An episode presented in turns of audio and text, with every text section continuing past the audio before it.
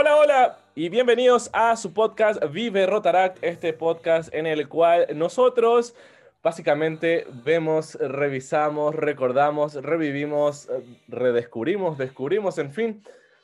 Eh, vivimos nuevamente, nos cuentan acerca de las historias que eh, los rotaractianos, las rotaractianas del mundo han experimentado dentro de esta bonita organización.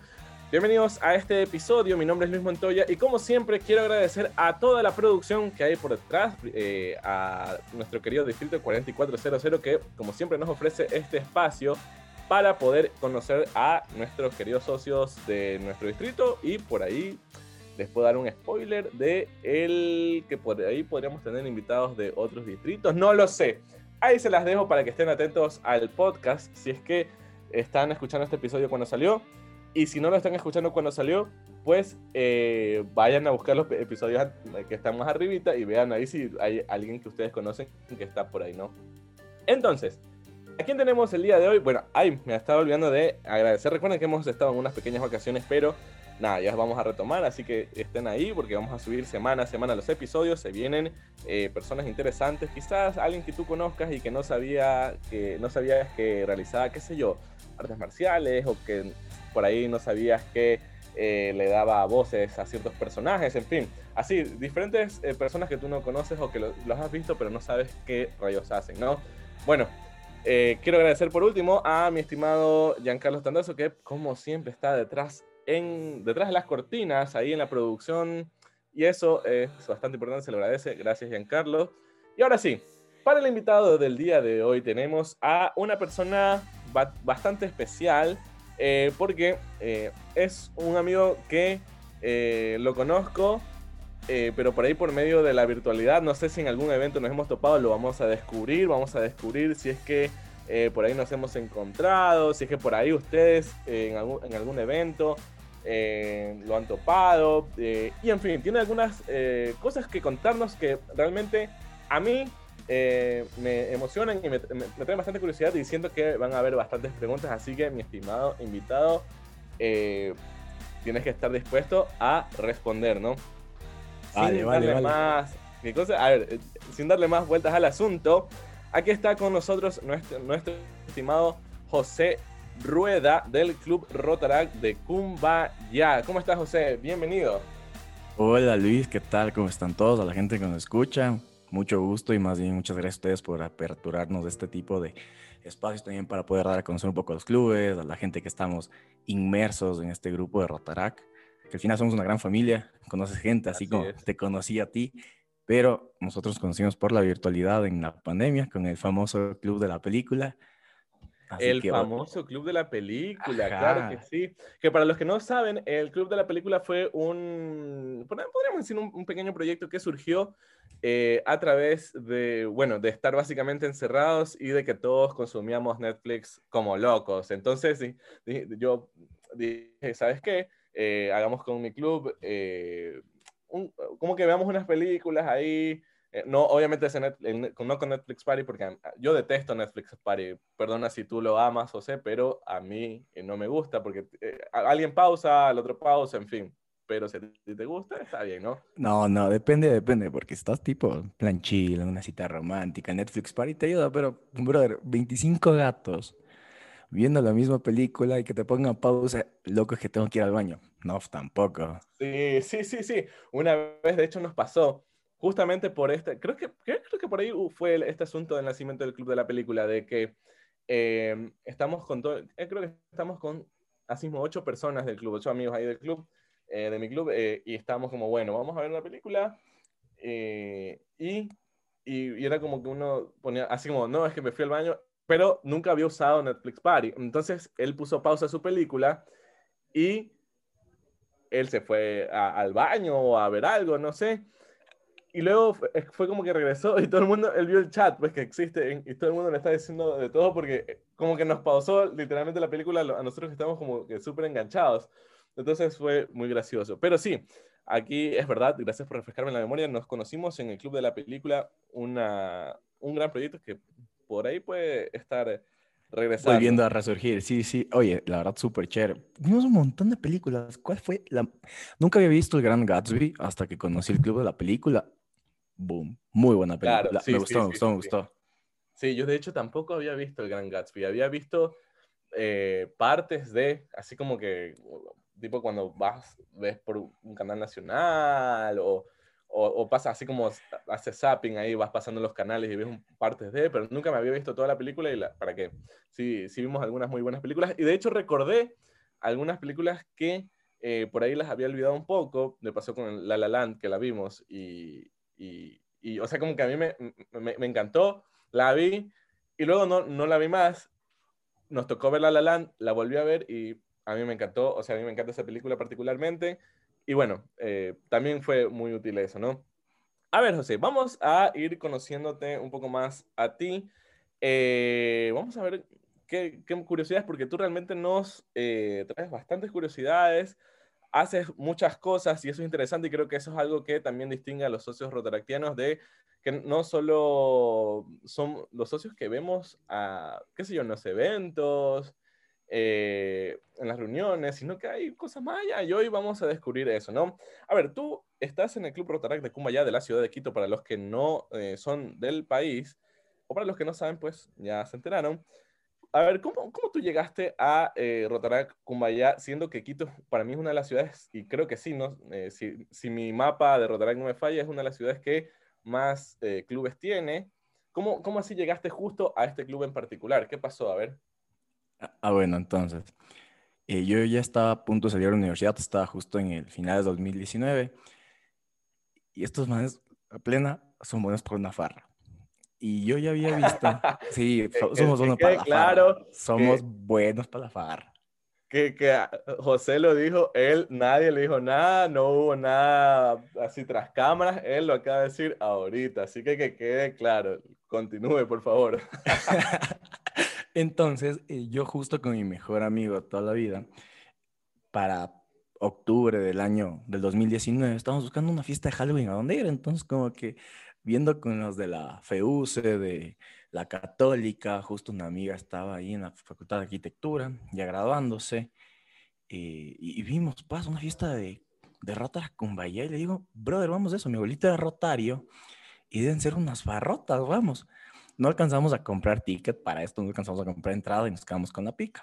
Pero ya, ya les tenía el nombre de los manes, les empecé a seguir y todo, y dije ya. Eh, luego veo que empieza el proceso de aspirantes. Esto fue para noviembre. Y yo dije ya, qué chulos. Me meto a ver qué pasa. Ah, o sea, ellos subieron como un post de, bueno, hay un, como que se abre un proceso de aspirantado si quieres ser parte, así como la, ese típico post que, que suelen poner algunos clubes de, si quieres ser parte, venga, che. Ajá, entonces más o menos fue el venga, che.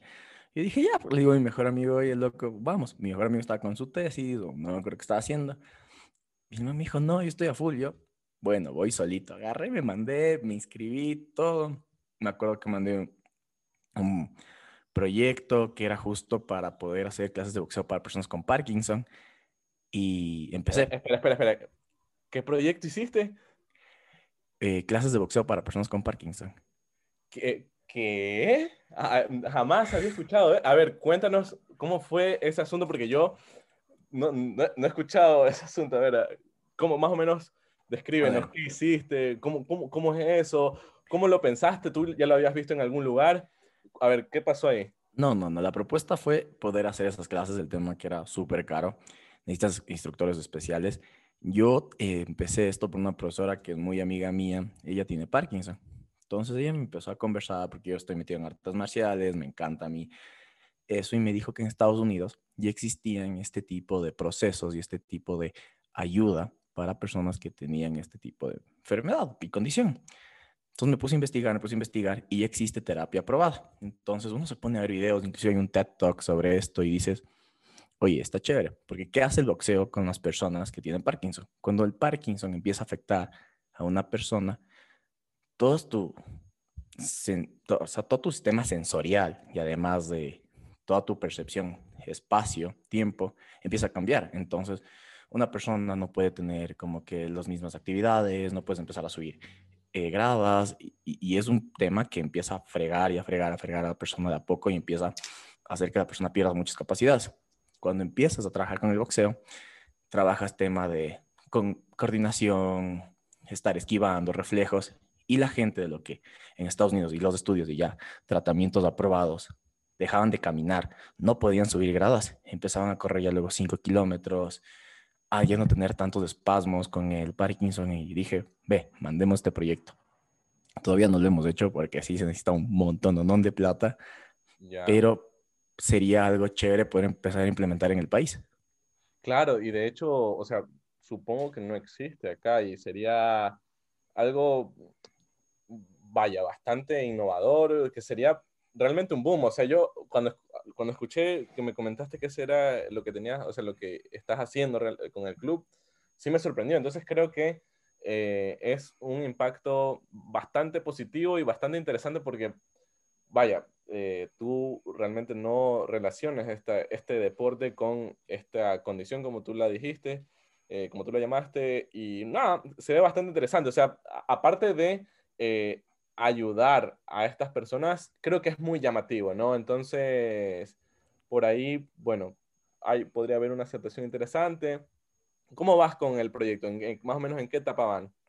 Ahorita el proyecto fue mandada mi idea, nunca lo empecé a trabajar, es la verdad. Eh, sí quisiera empezar a trabajarlo, eh, pero necesitamos financiamiento, entonces ahorita tenemos un proyecto con Fundación Vista para Todos, Fundación de Reina de Quito, y ya por ahí quiero empezar a meter eso, porque igual otros proyectos que quería hacer con el club, que igual por pandemia un poco se paró, fue el tema de empezar a aprender lengua de señas con todos los del club y empezar a hacer un club un poco más inclusivo mediante la lengua de señas. Claro, yo, yo sí creo que es algo que ha estado como rondando en la cabeza de todos, al menos de lo que yo he escuchado, es como, como ya eh, eh, meternos en ese tipo de inclusión, en, eh, al menos, ya te digo, en los presidentes o en los socios de, de, de este periodo, se ha escuchado que, que, están como volcados a eso y me parece realmente interesante, ¿no?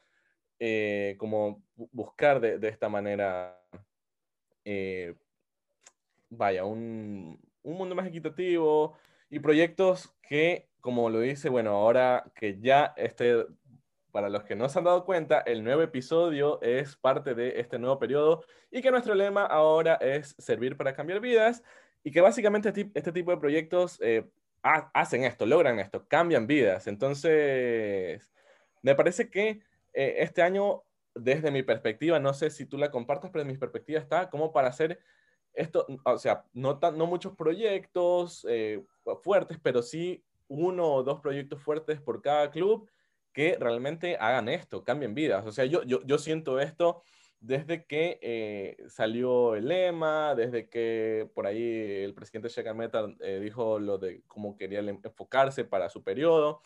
Y bueno, lo que ya he podido vivir, que ya básicamente estamos ahorita 26 de julio, ya ha pasado, prácticamente está pasando el primer mes del periodo y he sentido eso, de que si bien eh, estamos atravesando por esta situación y vaya, los proyectos a lo que estamos acostumbrados a hacer o lo que hemos realizado o lo que conocíamos eh, como Rotarac en la gestión social, pues eh, han cambiado un poco, pero sí hemos volcado como, vaya, a ver, cómo podemos hacer un solo golpe, pero que esto sea algo interesante y que realmente cambie vidas. Entonces, creo que por ahí va el asunto, no sé qué opinas tú eh, con lo que acabo de decir, pero yo particularmente siento eso con este periodo que empieza. O sea, a ver, esos periodos que están ya cambiando fueron dos años cambiantes, de un año de pasar encerrado, todo por Zoom, conocerse a todo el mundo, a todo el distrito por Zoom, luego después de, no sé cómo se llama, estas reuniones de presidentes, las reuniones de presidentes, tienes toda la parte social y todo era por Zoom. Entonces, para los nuevos socios, como en mi caso, que yo recién fui aceptado en febrero del 2020, sí nos perdimos un montón de cosas pero aprendiste a apreciar otro tipo de actividades que estaban dentro del club, aprendiste a conectar con gente. Entonces, como que eso fue también parte de el aprender a crear Rotaract, aprender un poco al decir, ok, me pongo la camiseta si está encerrado. Que, te tocó hacer eso. Claro, un, algo, algo que una vez alguien me comentó fue como, bueno, yo ingresé antes de pandemia, yo ingresé para eh, conocer eh, a personas de otras, de otras ciudades, para conocer eh, personas en otras ciudades que tengan mi misma profesión, en otros países que realmente hagan lo mismo que a mí. Y luego me tocó encerrarme y por ahí eh, no, no pude lograr esto, ¿no? que era mi objetivo dentro de Rotaract y que yo considero que está bien porque una de las, una de las características que tenemos es que el desarrollo profesional. eh, y el, realizar estas conexiones y realizar amistades, ¿no? Pero ahorita lo que, con lo que tú acabas de comentar y lo, básicamente tu experiencia propia, em, o sea, como que, ¿qué podrías decir con respecto a lo que te dije? Si esta persona te preguntara a ti, por ejemplo, ¿no? A ver, yo tengo entre Rotaract para tener este networking, como siempre hemos hablado, pero yo creo que lo sentí mucho más cerca de la gente, porque era como que te abrías mucho más. Entiendo que puede haber en tema de eventos personales, que la gente tiene sus grupitos de, ah, ¿qué más? Y puede ser mucho más difícil para personas nuevas romper el, el hielo. Para otras puede ser mucho más fácil. Entonces tú dices, ok, ¿qué puedo hacer en persona para coger y entrar y romper el hielo? Que a todo el mundo se le puede ocurrir eso. Pero cuando estás en cámara, puedes agradecer que tienes esa pared de la cámara y decir, ah, ¿qué más? ¿Cómo estás? Empiezas a molestar, a contar chistes, alguna cosa. Te soltaste mucho más rápido y conociste gente. Así fue como te conocí a ti. Eh, caso a chicos de Cuenca, de Machala, a, Diego de, eh, ¿cómo está? De Manta. Ajá.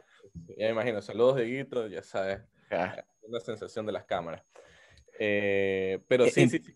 Yo, yo, entonces fue eso yo sí concuerdo contigo en eso de que eh, hubo, que aprovechar como que este asunto de, bueno, hubo una época que todos nos estábamos reuniendo con todos y bueno, todos también estábamos ahí en diferentes actividades de lo que justamente dices, estar frente a la pantalla.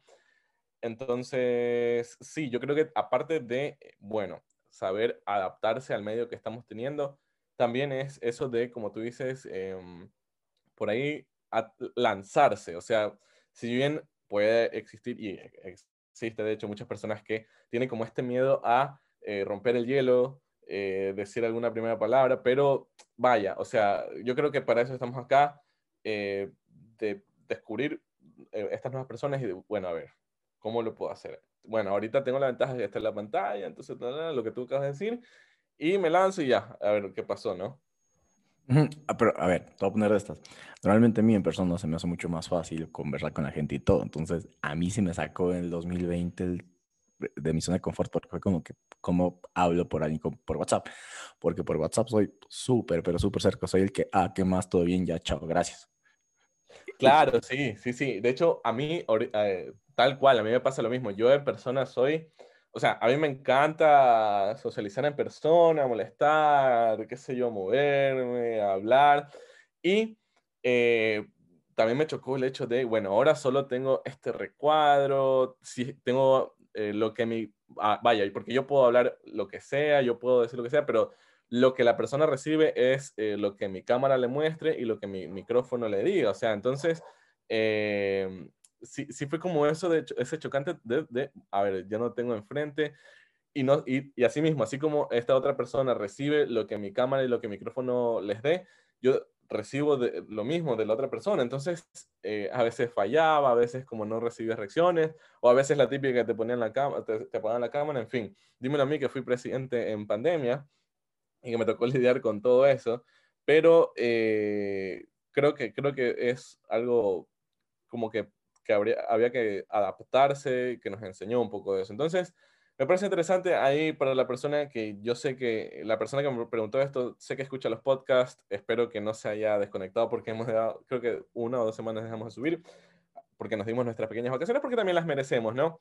Eh, pero ahí, la persona que está escuchando esto, espero que ahí vaya, tome el consejo que le acabas de dar, que me parece bastante bueno y que todavía se puede aplicar, porque hay muchas cosas que se están dando de, de manera virtual y que después, yo digo, no, a, qué sé yo, ya me hice pana tuyo, ¿no? Entonces, pum, voy aquí, te digo, oye, topemos en algún lado, oye, estoy acá, ¿dónde caemos? ¿Qué hacemos? Una cosa así. Y sí me ha pasado eso, o sea, incluso antes de, de pandemia, a mí sí me, sí me ha pasado que, eh, qué sé yo, me, me, pasó, o sea, voy a poner un ejemplo, no, no, recuerdo bien en qué ciudad me pasó, pero vaya, yo conocí, por ejemplo, a alguien de Quito y esa persona de Quito no pudo estar, digamos, pero eh, eh, me dice, a ver, yo le digo, oye, estoy en Quito, ¿qué hacemos? No puedo, pero hay alguien de mi club que, que sí está dispuesto. Entonces vas y básicamente lo mismo, conoces, te conoces con alguien de Rotaract, pero que no lo conocías antes y que fue como así mismo, o sea, como que, ah, ah hola, tú eres tal, tú eres tal, ah, ya, listo, listo, listo, entonces, creo que por ahí no es algo tan diferente a lo que pueda suceder. En cambio acá, bueno, por lo menos los conoces en pantalla, le conoces la cara, le conoces la voz. Entonces sí, definitivamente las personas que estén escuchando esto y que por ahí quieren aprovechar estas características que nos ofrece Rotary, eh, tomen el consejo que les dio nuestro estimado José Rueda, nuestro estimado abogado. El abogado. Dígame, señora, ¿qué quiere que le defienda? No, para que defienda También me pasó eso. Me gradué recién de la universidad. Y como yo acá con la gente en mi barrio, bueno, el sastre me dice, ve, vecino, le veo elegante, porque uno salió de graduarse elegante y todo. ¿Y, usted qué es? Abogado. Ya me puedo hacer el divorcio. Pucha madre. Eso es lo que más me jode, porque es como que, ok, entiendo que mucha gente tiene un montón de concepciones sobre abogados, buenos, malos. Entendemos que como en el caso de, de tu ciudad hay un Toral Salamea que man está con pistola en mano y mata a quien podía. ¿Qué pasó? ¿Qué pasó? Bueno, ya, sí. Ajá. Pero yo creo que igual la pandemia eh, me, ha enseñado que ser abogado es aprender de todo. Mi primera charla como abogado la di en Rotarac, amigo. Y fue justo. A ver, cuéntanos. Todo lo que sea de tu profesión y que también esté en Rotarac nos interesa en este podcast. A ver, véndenos, Entonces, véndenos esa historia. Estábamos justo hablando con mi club y los del Club de Cuenca para dar, eh, ¿cómo se llama? Una charla de violencia de género. Siempre me gustó estos temas en mi caso, soy el único hombre, llenito de mujeres. Mi caso, mi papá. Acá es mi papá, yo de hombres y mi mamá, hermana, tengo tres tías, tengo primas, entonces como que... Entonces siempre he creído mucho que sí se tiene que expresar ciertas luchas, estoy a favor del feminismo, no tan radical, sino buscar siempre equidad y la igualdad. Y me llaman a esta charla de violencia de género con Cuenca, y yo, va, dale.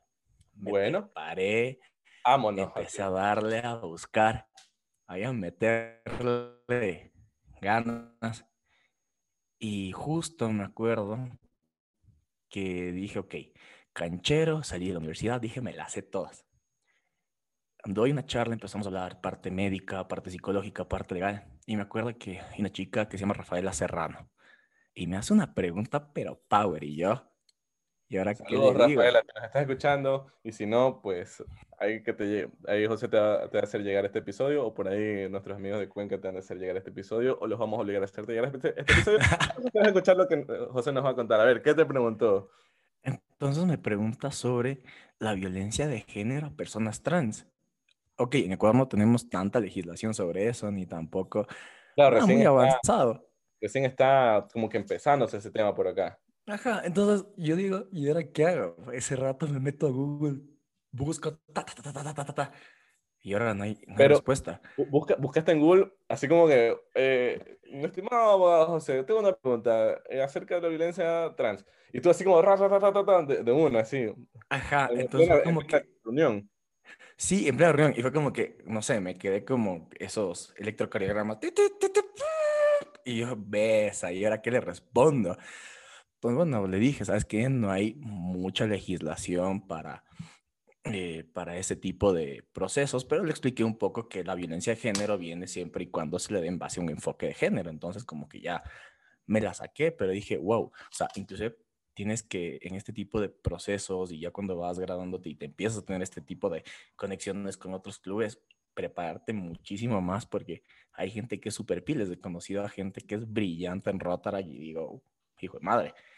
Inclusive, anécdota con Rotarac, mis tarjetas de abogado me ayudó haciendo un man de mi club, que eres nuestro presidente.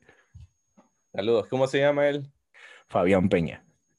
Saludos, Fabián. Eh, creo que hoy hemos estado enviando bastantes saludos a todos y, creo que también eso es parte de la esencia eh, de, lo, este networking, como tú lo llamaste. Y bueno, me alegra mucho estar como que hablando de este tema porque ya te digo, me, me llegó esta pregunta y como que sí me dejó bastante intrigado de rayos, ¿cómo podrías hacer una persona que recién ingresó para hacer estas conexiones? Y bueno, eh, si él no lo escucha, yo le voy a decir, escucha este episodio porque me parece bastante interesante todo lo que estás diciendo. Y sí, sí, sí, sí, realmente em, creo que eso es algo también valioso que debemos aprovechar, que al menos en la organización que nosotros conocemos, eh, hay mucha gente que aparte de ser eh, líder, digamos, eh, muy servicial, eh, también, como tú lo dices, hay gente muy brillante que nos puede ayudar, vaya, no solo, qué sé yo, a, hacer un deber o a hacer un trámite, sino también a, qué sé yo, despejarnos dudas o por ahí darnos ciertos tips o por ahí prepararnos en ciertas cosas que nosotros ni sabíamos que nos podían preguntar o que por ahí podría salir o nos podría tocar algún asunto. Entonces sí, sí, sí, realmente creo que todo eso va de la mano. Y bueno, qué bueno que lo estés aprovechando. Eh, creo que un año y medio básicamente vas a llevar, ¿no? Mm, ya casi dos. Ya vas para dos. No, año y medio. No, sí, año y medio. No, es mucho. Pero en año y medio, como te digo, se puede hacer cosas grandes, eh, proyectos chéveres. Me acuerdo que uno de mis proyectos que cuando empecé como aspirante, cociné, ¿qué fue? 30 kilos de papas para un... Eso justamente iba a ir, porque como ustedes saben, las personas para ingresar, o sea, para eh, venir a el podcast, nos, nos llenan unos pequeños datitos, algo curioso que ustedes nos quieran comentar. Y en este caso, José, antes de que entres a, a eso que vas a decir, eh, bueno, una anécdota graciosa. A ver, la pregunta dice, no es una pregunta, de hecho, es un inciso que dice, a ver, cuéntanos una anécdota o una historia que viviste con Rotarac que quisieras contarle al mundo. Entonces, José nos respondió, cocinar 30 kilos de papas fritas para un agasajo navideño y bueno, no sabía cómo darle la vuelta al asunto, pero tú lo acabas de hacer, así que, bueno, cuéntanos a ver qué pasó. ¿Quién te puso así a cocinar 30 kilos de papas? ¿Fue de un día para otro? Eh, ¿Lo lograste? ¿Salieron buenas? ¿Qué pasó? Chan, chan, chan. No, a ver, la, cosa es así. Eh, cuando fue la primera reunión de aspirantes, hacen un asado y yo, bacán. Pero le faltaba salsas al asado y yo dije, loco, voy a hacer mis famosas salsas. Entonces yo tengo dos salsas buenas que hago. Una de perejil, que es 10 puntos, loco, cuando te vea yo vaya a Guayaquil, porque no, no voy, o vienes acá a Quito, hacemos un asadito con esas salsas, una salsa de queso. De una, avisa para cuando vengas para ir a hacer un asado, porque aquí la gente de mi club le encanta el asado. Continúe, por favor. De una. Y bueno, de ahí ya quedé de chef en el. Yo de chef, lo que aprendí aquí con mi mamita, por el trabajo de mi papá, mi papá es militar, entonces de pequeño, desde pelado, te toca aprender a cocinar, porque si no, te mueres de hambre. Para esto, llegamos a este agasajo navideño, que es del Hilaló para arriba. El Hilaló es una montaña que acerca de Quito, entonces y llegamos, todo bien. Y dice el José Gallardo, hagamos grupos. Dale, de una. Y me quedan viendo, rueda, vos a la cocina. Yo ves esa cosa. Claro, así como, bueno, es, que yo sí, yo sí creo que tú ya eh, dentro del club eh, como que conoces quién hace qué o quién es bueno para qué cosas, ¿no? Entonces ya llega el momento en el cual, eh, vaya, nos reunimos fuera de eh, el club o, alguna integración que, que existe. Entonces, bueno, tú, tú a tal parte, tú a tal parte, tú a tal parte, porque así mismo nosotros ya tenemos designado a alguien que, que hace los asados en nuestro club. Saludos, Pancho, que él solito ya te, manda. Es básico. O sea, ya sabes quién, quién, te hace los cócteles, ya sabes quién va y te cocina. Tú ya sabes todo, o sea, ya más o menos vas cachando. Claro. Acá en, nuestro club, el que, hace los, el que hace así, nosotros decimos que él es hechicero, porque el man hace las pócimas. Es nuestro querido Aldito King Alabo, que también le mando un saludo. Así que nada, así es, tal cual lo que tú dices. O sea, tú ya conoces quién hace qué o quién es bueno para qué. Así que tú la cocina, ¿ya? Ajá, entonces me dijeron, ah, la cocina ya es el lunch. Y yo, ve, el lunch. Y yo, como fuimos con los rotarios, primer proyecto con los rotarios, dale, ya, ya, ya, qué churos voy bajando, todo bien para esto. A ver, estábamos, les voy a hacer la gráfica, entonces, y era una escuelita súper pequeña, entonces el patio principal de la escuelita era como que arriba de la montaña y la cocina abajo de la montaña. O sea, no, no tanto montaña, pero una diferencia de unos 20, 30 metros entre bajar a grada y todo. Tiene más o menos el desnivel. Ajá. Entonces, voy a la cocina. Era para estas unas cocinas como de colegio, de escuela unas ollas grandotototas y me dicen, ¿y cómo industrial, algo así. Ajá, tipo industrial. ¿Cómo hacemos las papas? Yo a ver, ¿qué, qué hay de menú? Vamos a hacer hot dog con papas. Primero hay que hacer las papas. Agarro las papas, lleno tres ollas, no, eran cuatro ollas de aceite, así grandote, y pongo a hervir el aceite. El aceite hirviendo. Me dicen, ¿y cómo hacemos? Ustedes solo sigan lo que yo hago. Metí papas, luego fuego eh, bajo, despacio. Como eran papas precocidas, dije, estos me salen fácil. Cogí, hice esas cinco o seis minutos. Y luego fuego alto dos minutos más. Y así todo. Dale y dale y dale y dale. Pasé tres horas a cuatro cocinando eso. Pero ya luego... Tres horas, a ver, pero tres horas, eh, tres, tres, o cuatro. Pero ¿cuándo empezaste a hacer? O sea, supongo que esta reunión en la mañana. Sí, o sea, como que llegamos ocho, nueve de la mañana, nos fuimos a la una. Yo desde que llegué cociné. O sea, súper chévere.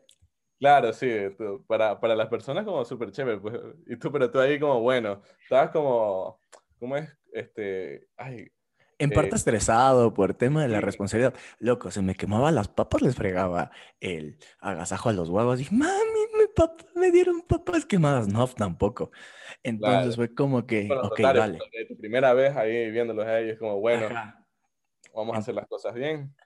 Sí, los rotarios te quedan viendo y todo. Entonces los manes, los rotarios, sorprendidos, porque todas las tandas de papas me salían así, perfectas. Crujientitas por afuera y suavitas por dentro. Y los manes, oye. Súper, súper eh, así, chefcito, tú, así como que si tuvieras a, a Ratatouille en la cabeza moviéndote los. Ese rato no sé quién me jalaba los pelos de la cabeza, loco, pero yo simplemente le daba. Y, y salió, y salió, o sea, súper bien. Luego los guaguas vinieron, ay, qué buena que está la comida. Como ese ruto también estábamos con los de Interact de Cumbaya. Estos manes igual, oye, loco, y esas papas, no sé qué. Entonces, desde ahí me quedé con los rotarios de Cumbaya y con los interactianos de el man que hace las papas. O sea, pero chévere. Pollos, salchipapas, así todo. Si me va mal de abogado, me pongo mi puestito acá afuera de la casa y listo ahí. Claro, pues Las papas del rueda, ¿no? Oye, está bueno ese nombre, las papas del rueda, y ahí lo que sea, que rueden esas papas entonces. Oye, José, ya para ir finalizando, porque el tiempo se va volando, Giancarlo eh, llamando él, oye, ya párale con ese man. Sí, ya todo bien. Sí, sí, ya producción me dijo por interno, este, ejem, ejem, así. Entonces, no, pero hay algo que sí quisiera topar, que tú sabes que lo, hemos conversado incluso alguna vez, eh, ya para ir cerrando, ¿no? Y conocer esto, que creo que también es algo súper curioso de ti particularmente, eh, el tema de el doblaje. Vamos a ir como repasando rapidito ese asunto porque sí creo que es, algo que al menos yo particularmente siento la curiosidad de, a ver, ¿qué mismo? ¿Cómo, cómo así? A ver, bueno, entonces, más o menos le hago a todo el mundo un pequeño resumen de mi historia. Soy una persona súper hiperactiva, eh, literalmente ya diagnosticado y todo con TDAH y creo que para mí es más una bendición que cualquier otra cosa, yo lo veo eso como mi superpoder. Entonces empecé de pequeño eh, cantando un poco y aprendiendo instrumentos en el conservatorio y siempre me ha gustado la parte artística. Inclusive me acuerdo que mi mamá de pelado me dijo, loco, te voy a meter en un curso de baile y como que, dale, eres el único guambra de 14 años, como que con un montón de mujeres y yo aprendí a bailar ahí porque antes una escoba bailaba mejor que yo. Ahorita ya bailo como tía en fiesta de cumpleaños, entonces ya subí el nivel, va bien vas subiendo el level, de, a poquito de ahí vas como, así como la tía, luego ya como, como el papá, pero ya happy song, y luego ahí sí como... Llego Eduardo Maruri y estoy ya listo para no, no, Es más arriba, pero eso no, no es. Ahí nos vamos a bailar la curiosidad. bailando, bailando junto al presidente, más o menos. Algo así. Entonces, como que siempre me gustó esta parte artística hubo una época en la universidad que pasaba en la universidad literal de 7 de la mañana a 10 de la noche y cogí como una optativa ballet y actuación. Vacancísimo. Igual, el único varón en toda la clase, entonces como que, yes. Ah, pero en la universidad es otra cosa. Yo en la universidad, ya, tú, tú, a ver, una cosa es tú adolescente a los 14 años, ahí con muchas mujeres al lado, y otra cosa ya es como varón, o sea, como varón que digo, como universitario, eh, como, varón, así. Ya bien varón. Uh. Como varón. No, como universitario dentro de una clase con puras mujeres. Por experiencia propia, ¿ya? E, es complicado porque todo el mundo te empieza a estar, oye, maricón, y mmm, estaba haciendo ballet, y cómo estuvo, y cuando te pones el tutuf. Y yo, como tenía también compañeros guayacos, te la montaban feo. Saludos. Ya. ya. No más puedo decir eso. ¿Cómo? Que viva el encebollado. perdón, pequeña cuchufleta. Hoy hablando de encebollado, hoy le vi al gobernador de Guayaquil metiéndole en el pan encebollado como sanduchito. Dije, qué rico que de saber eso. ¿Qué vas a saber de así? ¿Qué vas a saber? ¿Qué vas a hacer tú? Eh, Entonces, eh, continúo un poco más rápido. Y siempre me ha gustado esta parte de la actuación, me han gustado las películas, eh, mi héroe favorito es Spider-Man. Y yo siempre metí en la cabeza como que quiero doblar algún día una película de Spider-Man. No me importa qué personaje ni nada, o sea, lo que me toque. Entonces, como siempre me ha gustado esto, y antes de graduarme fui justo a un- una presentación de una maestría en Bellas Artes. No necesitaba ser, haber estudiado arte, sino como que podías empezar a aprender esto, tipo dirección, uso de cámara, eh, manejo de guiones. Dije, qué bacán. Y como dije, empiezo a buscar una parte del derecho y algo que se llama el derecho de entretenimiento. Dije, me meto a lo uno y a lo otro y pepa. Para esto la pandemia me ayudó muchísimo. Y paz, me sale justo que allá en Guayaquil hay una escuela que se llama Takeshi, Sí, sí, sí, sí, sí. Sí los Ok. conozco. un webinar con Rebeca Ponte. Rebeca Ponte es la voz de Beth en Rick and Morty. Yo voy y me meto, digo, ya, aquí empiezo y empiezo.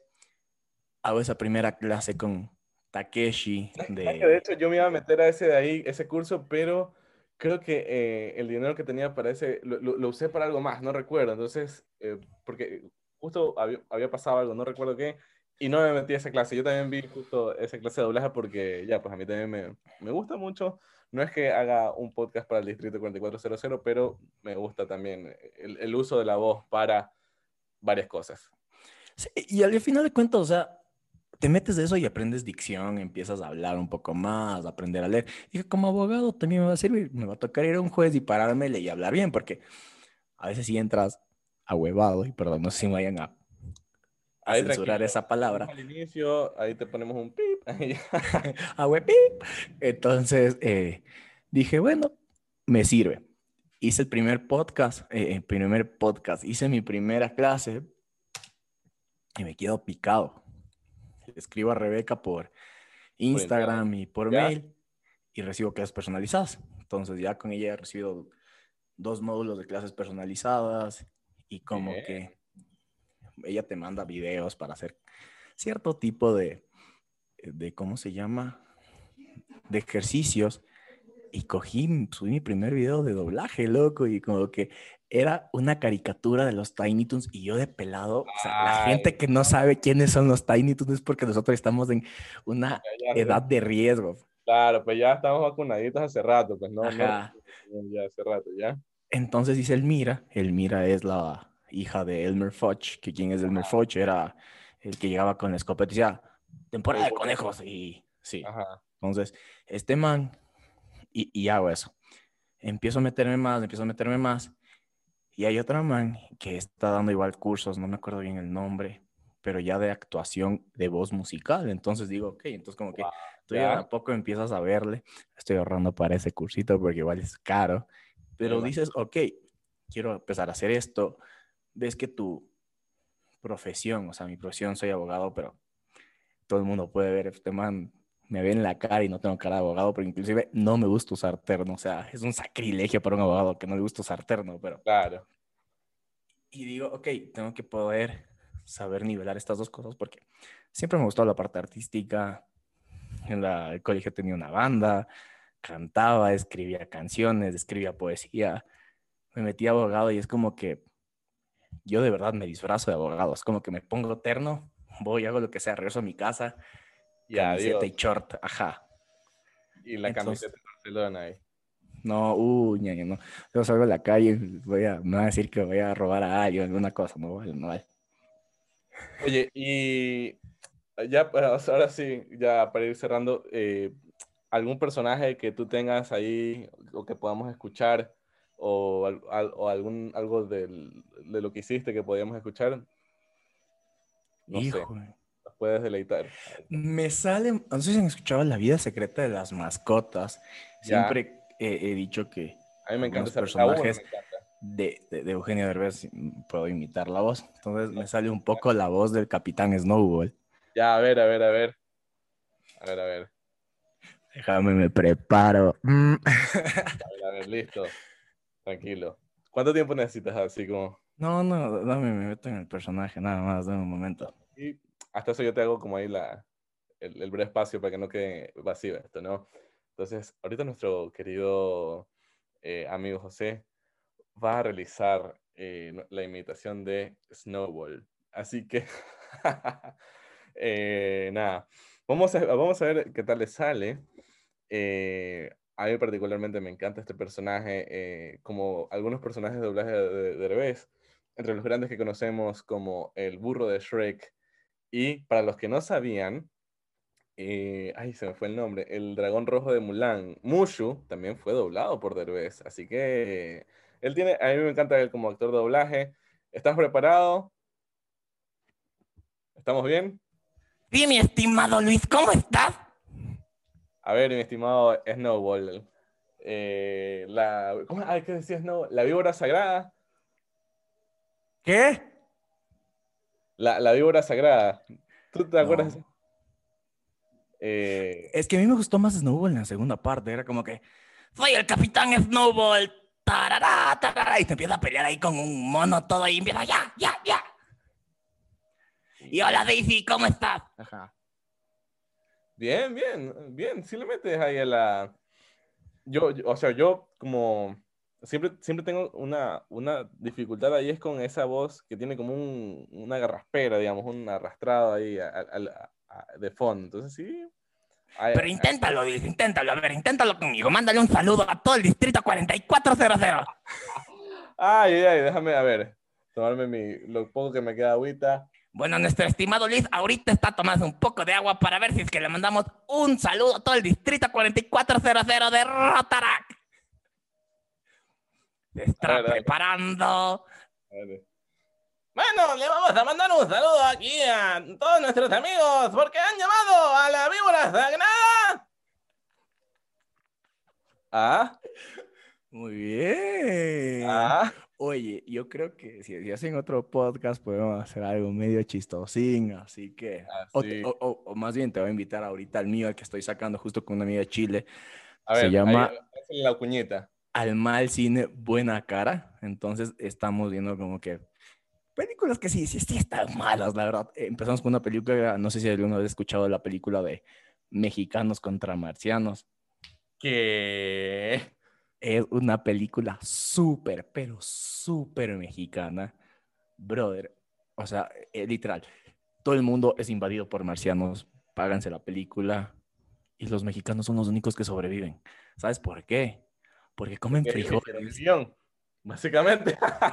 Además, eh, pero como que los frijoles son su superpoder y de ahí ya ya, ya Los- sabes ah, que la los película- aires que vayan por ahí ya. ya sabes que desde que en la película te dice que los frijoles son su superpoder, no está tan chévere el asunto, ¿no? O sea, como que tú dices, bueno, esta sí es una película bastante desastrosa. Eh, así que ya saben, vayan a escuchar el podcast de nuestro querido amigo, eh, no sé si es Snowball o José, creo que es José, tengo, estoy tan, muy seguro que es José, pero no lo sé aún.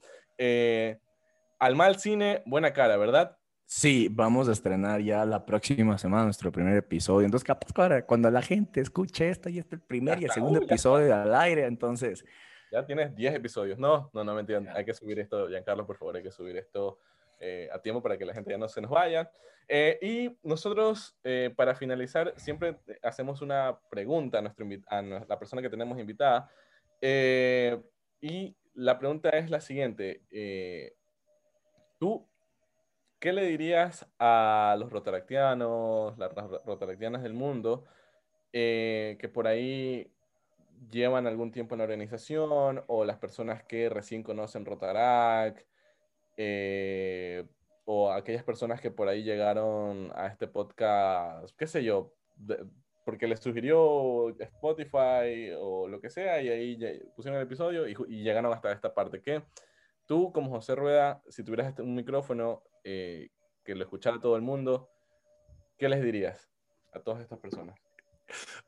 perdón que un poco la friegue, pero por ese tipo Logan y Logan, bueno, dale un mensaje al mundo. No, pero aquí sí es un mensaje. No, sí, sí.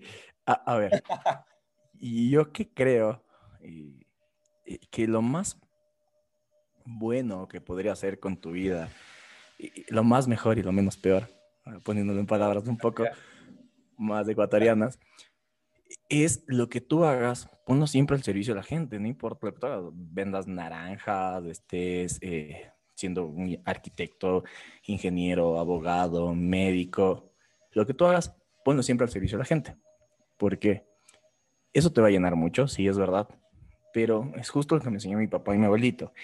Mi abuelito era un dentista, este man, para esto, el fondo del Club Rotario de Santo Domingo, y me contaba, y también me pasó con mi papá, que a veces él no tenía eh, pacientes o que tenía pacientes que no tenían con qué pagarle, que una vez una señora le pagó con dos gallinas. A mi papá también una vez, él es militar, en cambio, ayudó a gente y vinieron acá a mi casa a dejarle gallinas, y fue como que yo tengo miedo a las gallinas de burger, o sea, las gallinas vivas. Pero es como que tú te das cuenta de eso, o sea, ayuda sin importar lo que la gente te diga, sin lo que la gente piense. Creo que mucho se ha normalizado en este mundo que si tú ayudas a las personas, quieres algo a cambio, pero hazlo desinteresadamente. Es más o menos como esta película que se llama Cadena de Favores. Si una persona hizo algo por ti, tú hazlo por otra persona y otra persona.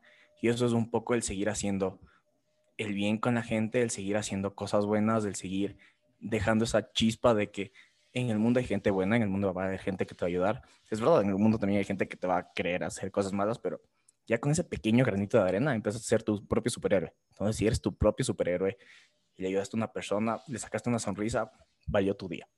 Entonces, sigue teniendo ese tipo de acciones, acciones buenas que ayuden a cambiar el mundo. Si no te digo tipo de, brother, te metiste un incendio, sacaste a toda la gente, no. Es una persona necesita un plato de comida le diste algo de comer y le cambiaste la vida a esa persona ese día porque capaz no tuvo nada que comer.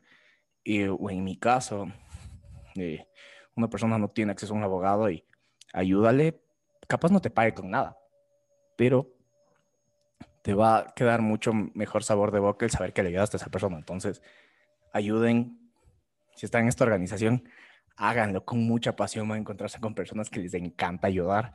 Entonces, van a hacer proyectos súper chéveres van a ver a gente decirles gracias de mucho corazón y van a decir que por lo menos su día valió esa sonrisa de esa persona que les dijo gracias. Así como yo te voy a agradecer justo ahorita, eh, José, por lo que nos acabas de decir. Para esto, con lo que tú nos acabas de decir, eh, yo siempre enlazo con alguna frase que eh, justo un colega tuyo hace mucho tiempo dijo, un abogado, un abogado por ahí llamado Paul Harris. No sé si lo has conocido, pero... Espérate, espérate. Paul Harris era abogado. ¿No sabías? No, brother, qué bestia. Boom, así como que se me hizo boom No uno viene a divertirse y a reír, sino también a aprender.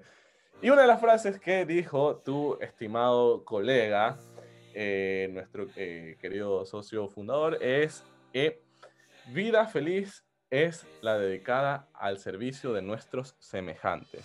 Entonces creo que va muy de acuerdo a lo que tú nos acabas de decir.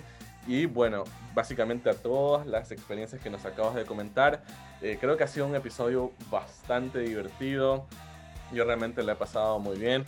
De hecho, es la primera vez que, alguien me, me, reta a mí a hacer algo. Yo siempre soy el que pone en aprietos a las personas. Y nada, eso eh, también es, eh, es divertido como para poder retomar el proyecto, empezar de nuevo, en fin. Muchísimas gracias, José, por eh, darnos de tu tiempo, por quedarte hasta estas horas de la noche y por eh, conversarnos, por jugar y por ahí también traernos a nuestro querido capitán Snowball. Eh, muchísimas gracias, José. No, gracias a ustedes, Luis. Gracias, Giancarlo, a todo el distrito 4400. Gracias por escuchar este podcast. Les prometo que si no se ríen algún rato, van a aprender algo. Entonces, gracias por estos espacios y que continúen, la verdad, que sigan creciendo.